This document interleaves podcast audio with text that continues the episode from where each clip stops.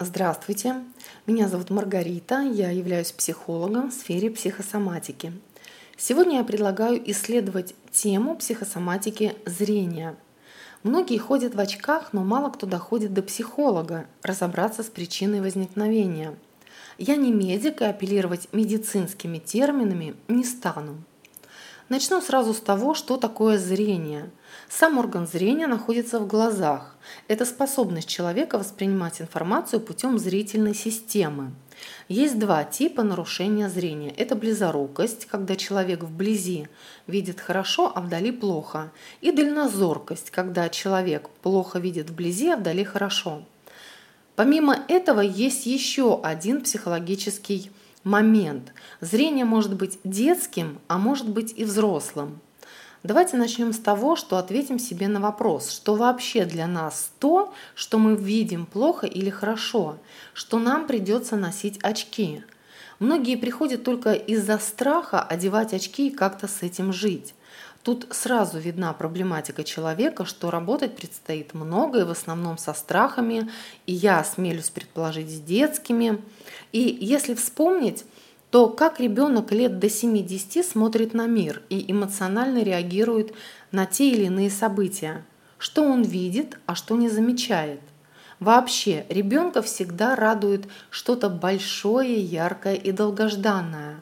А то, что, к примеру, у него это уже есть, ребенок не замечает. Думаю, все поняли, что пример с игрушками, сколько бы ни было, всегда мало. А если находится в магазине, то глаза у него разбегаются, фокус внимания теряется, то есть расплывается, эмоции зашкаливают и вот-вот его разорвет от счастья. Многие люди в зрелом возрасте именно так себя и ведут. Они смотрят на мир детским зрением. Кто-то меняет женщин, чтобы была еще ярче, а значит и попроще. Ведь психологически взрослая девушка лучше будет наращивать личность, а не ресницы. Кто-то покупает третий телефон, не видя того, что ребенку нужен портфель в школу. У кого-то игрушки посерьезнее. Это виллы, авто. Эти люди могут не видеть того, что ребенку нужна поддержка и забота, а не очередной конверт. У такого типа людей зрение всегда хромает, так как работать необходимо с детским восприятием в нынешнем возрасте. Если вы вдруг себя узнали, то тут стоит задать себе вопросы. А что будет, если я от этого сейчас откажусь? Что произойдет? Нет, не торговаться, чем бы заменить это, а просто отказаться. Если говорить о близорукости, я напомню, это когда вблизи видишь хорошо, а вдали плохо. Это проясняется только тем, что человек не готов заглянуть в свою жизнь глубоко, а значит подальше.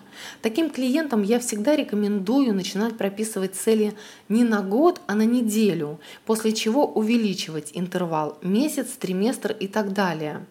Это тоже своего рода страх, когда не знаю, а что там дальше. Проще говоря, не вижу, и вот для того, чтобы увидеть, надо сесть и написать.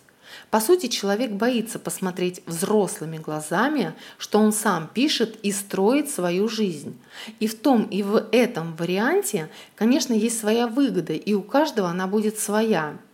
Если вдруг вы себя в данном абзаце узнали, то тут нужно посмотреть, на кого перекладывается ответственность и кто есть рядом, как опора, которая говорит, куда идем дальше, и почему вы сами не позволяете себе такую роскошь решать. Если идти совсем на дно, то в э, вопросе психосоматики зрения есть еще один из дополняющих моментов, что стоит обратить внимание на состояние печени и поджелудочной железы. Возможно, вы питаетесь не по своей природной конституции, то бишь доши, и глаза пытаются вам это сигнализировать. Тут в помощь идет аюрведа, ну или я, которая поможет определить вашу природную конституцию путем анкетирования.